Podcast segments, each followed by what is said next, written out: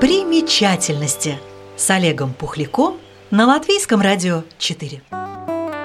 Добрый день, уважаемые радиослушатели! С какой стороны не подойдешь к замку Турайды, путешественников встречает главная башня с высокой конической крышей.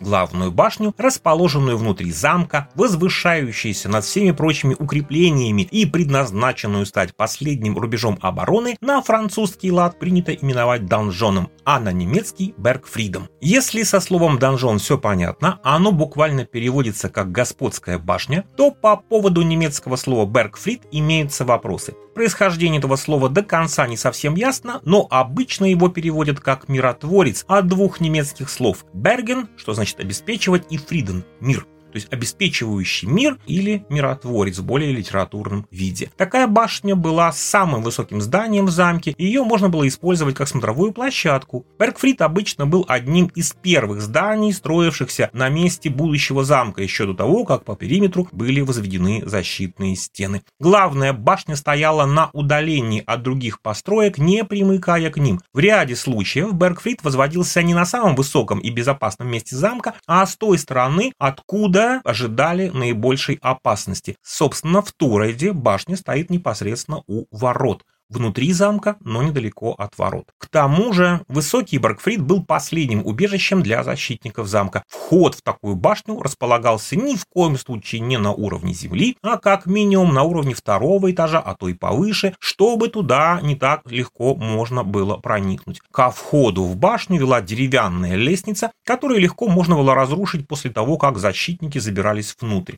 Вместо лестницы мог быть поставлен под достаточно большим градусом помост, по которому Любому противнику, если он ворвался во двор замка, было бы совсем непросто добраться до входа в башню, даже если ее защитники не успели бы этот помост разрушить. Главная башня Туройского замка, самая старая, самая высокая и известная замковая башня. Она достигает высоты более чем 38 метров, если быть точным, то 38 метров 25 сантиметров и имеет диаметр более 13 метров. Из всех построек в Турейде только она построена из очень больших средневековых кирпичей длиной в 33 сантиметра каждый. Толщина стен башни не везде одинаковая, не слишком, но тем не менее с разных сторон отличается. С северной стороны толщина стены первого этажа достигает 3 метров и 70 сантиметров.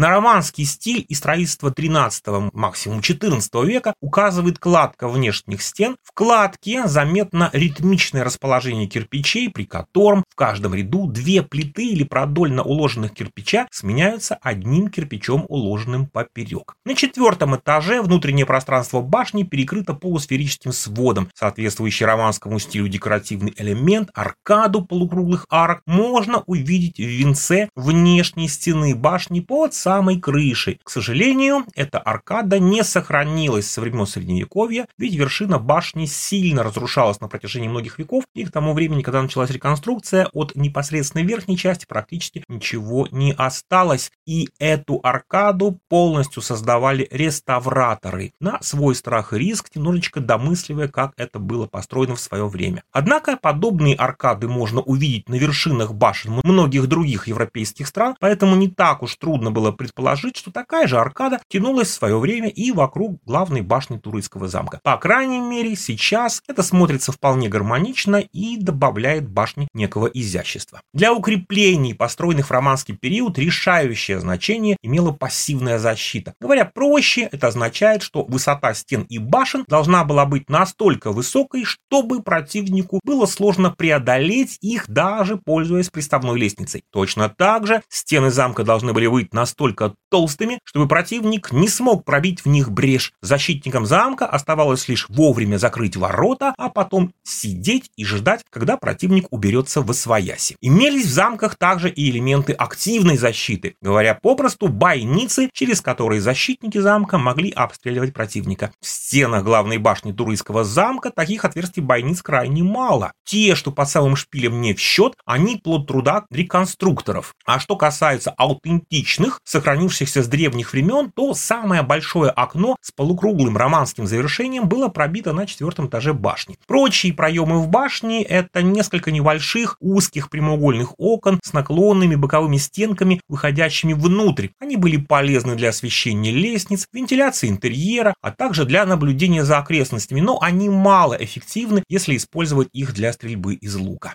Получается так, что в качестве последнего рубежа обороны главная башня Турецкого замка подходила не лучшим образом. Зато могучая башня из красного кирпича возвышалась над вершинами деревьев и издавна стала важным ориентиром для путешественников, стала символом замка. И сегодня, как солнечным летним утром, так и в осеннем тумане или зимой в белоснежном пейзаже, посетители замка могут любоваться с древней башней незабываемым видом на древнюю долину Гауи. И на этом время нашего виртуального путешествия завершается, мне остается поблагодарить слушателей за внимание. Рассказы о новых местных примечательностях слушайте в программе «Домская площадь» по воскресеньям.